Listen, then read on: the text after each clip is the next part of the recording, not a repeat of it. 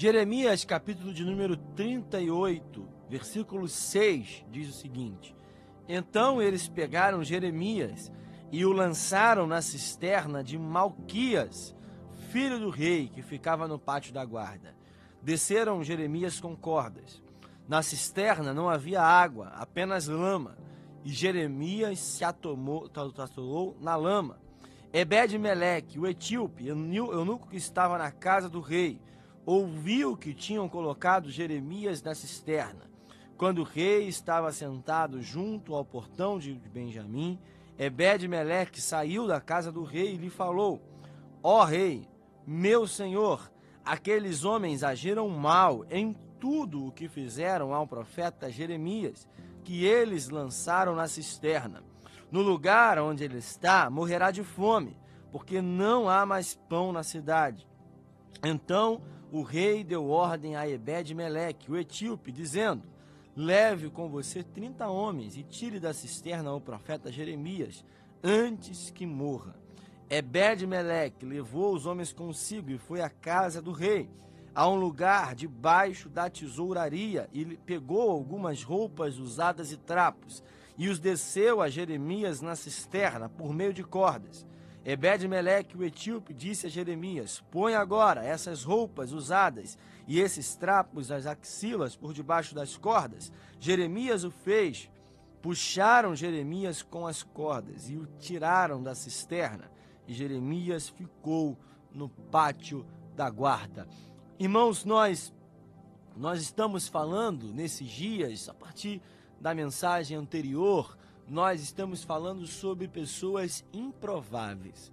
O Senhor colocou no meu coração com um desejo muito forte de falar acerca de pessoas que foram levantadas por Deus em situações, em momentos de crise e não eram pessoas que nós tínhamos tanta é, possibilidade, né, probabilidade de enxergar como instrumentos de Deus para aquele momento disse anteriormente, repito para todos nós, em tempos de impossibilidade, Deus levanta pessoas improváveis.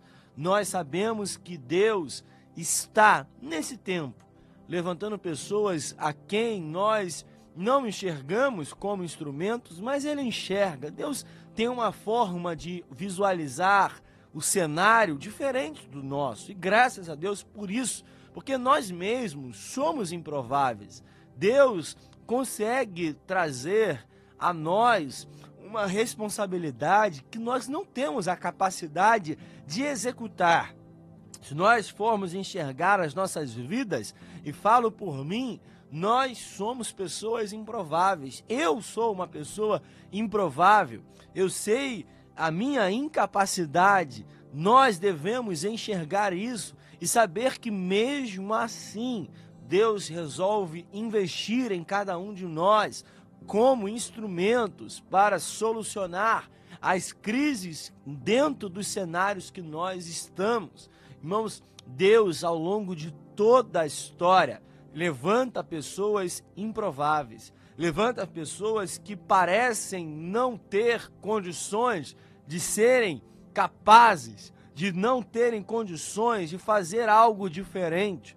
Falei anteriormente aqui sobre quatro leprosos que estavam no portão da cidade e Deus os transforma nos instrumentos, nas pessoas mais ricas naquele dia onde eles tomaram uma atitude de ir até o arraial dos Sírios e Deus já estava trabalhando em favor dos mesmos. Nós temos muitas histórias na Bíblia e nós focamos muito em personagens que todos conhecem. Falamos muito acerca de Davi, falamos muito acerca de Pedro, falamos muito acerca de João, de Isaías, de Elias, de Eliseu, pessoas conhecidas, pessoas famosas na Bíblia, José.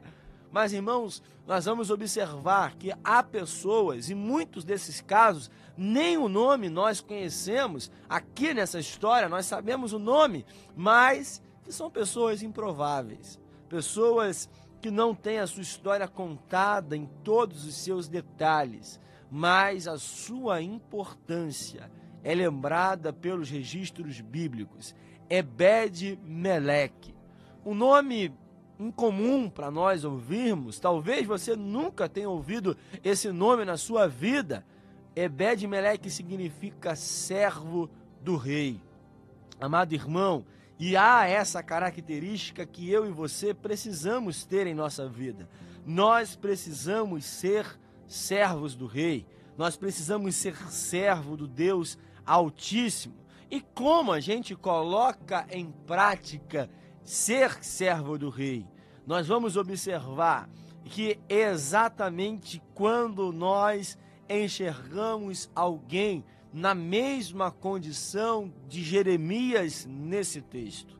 O profeta Jeremias é lançado em uma cisterna, lançado em um poço, não porque cometeu um crime, não porque desobedeceu a Deus, não porque estava infringindo alguma regra, alguma norma, mas ele foi lançado naquela cisterna porque profetizou, porque declarou a palavra do Senhor. Nós vamos enxergar no começo desse capítulo que Jeremias falou: Assim diz o Senhor. E a mensagem não agradou aqueles que a receberam.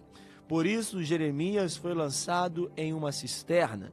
A Bíblia nos informa que aquela cisterna não tinha água, apenas lama. E Jeremias se atolou na lama. Jeremias estava sozinho, Jeremias estava num lugar escuro, Jeremias estava em um lugar ruim, nós pensarmos, estava num lugar desconfortável, num lugar desagradável e ainda estava atolado na lama. Mas irmãos, nós vamos observar que Ebed Meleque, um etíope, não era judeu, não era israelita, não pertencia ao povo escolhido por Deus, eunuco, oficial do rei, alguém que prestava serviços ao rei, que não tinha condições de casar, não pensava em um futuro, mas mesmo assim Deus levanta como instrumento. Quem iria imaginar que haveria um profeta em uma cisterna e um homem comum na sociedade seria levantado como instrumento para abençoar a sua vida? Irmãos, nós devemos entender que devemos ser Ebedes Meleques para nossos irmãos, para pessoas que estão nessa mesma condição de estarem atolados em uma lama.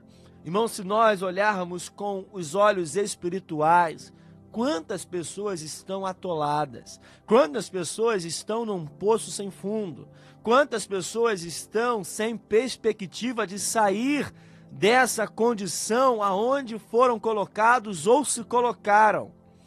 Mas o nosso objetivo, a missão que Deus nos deu é de resgatar pessoas que estão em poços, pessoas que estão atoladas em lamas. Quando ele ouviu que Jeremias estava nessa cisterna, o seu desejo era fazer algo diferente. Irmãos, o que nós temos feito quando nós ouvimos ou enxergamos alguém atolado na lama? Quando nós enxergamos alguém em um poço fundo, sem perspectiva de saída? Qual é a nossa atitude? Irmãos, nós devemos ter muito cuidado, porque esse é um tempo perigoso, onde nós vamos observar pessoas que só julgando o porquê daquela situação. Nós devemos lembrar da cena do machado caindo. O profeta Eliseu pergunta, já falei isso aqui, onde caiu? Profeta não coloca a responsabilidade, não procura apurar de quem foi a culpa pela situação, mas simplesmente pergunta onde caiu e procura ver um método de fazer com que aquele machado retornasse à mão do servo. Irmãos, nós também devemos ter essa atitude a atitude de Ebed-Emelec, a atitude de tentar salvar quem está no poço, a atitude de tomar uma atitude de ir até o rei, que nós sabemos que nós temos acesso ao trono daquele que é o rei dos reis, intervir por algum irmão que está carecendo de oração, procurar orar por alguém que está numa situação difícil e agir conforme a ordem do rei. Ebed-Meleque ouviu aquilo que o rei falou, a ordem que foi dada pelo rei e agiu. Irmãos, eu tenho certeza que quando nós procuramos ao Senhor, procuramos ir até o trono em favor de outra pessoa, ele não vai nos dar estratégia correta para tirar aquela pessoa do poço, porque esse é o desejo do Senhor. Irmãos, quantas pessoas ao nosso redor estão nessa situação? E a pergunta que eu faço é o que nós estamos fazendo. Irmãos, sejamos Ebed-Meleque, pessoas que procurou meios, pessoa que procurou como iria fazer, e além disso, nós vamos observar que ele pegou pessoas com ele, e aqui na minha tradução diz 30 homens. Quem é você, irmãos, quando alguém pede a sua ajuda para tirar alguém do poço? Seja esses homens, ou seja a pessoa que consiga trazer pessoas ao seu redor para juntos nessa missão resgatar outros. Esteja cercado de pessoas que tenham esse mesmo desejo no seu coração, esteja cercado de pessoas que tenham esse mesmo propósito de resgatar. Ele vai, a Bíblia vai nos falar que ele pegou cordas. E como não havia corda suficiente, pegou roupas usadas, pegou os recursos que tinha na sua mão. Irmãos, o que está na sua mão hoje é recurso para resgatar outras pessoas. O que você tem nas suas mãos hoje que Deus pode utilizar para tirar pessoas dessa condição que foram colocadas. Nós vamos observar que Jeremias foi salvo por conta dessa atitude, por conta dessa decisão de um homem desconhecido até então.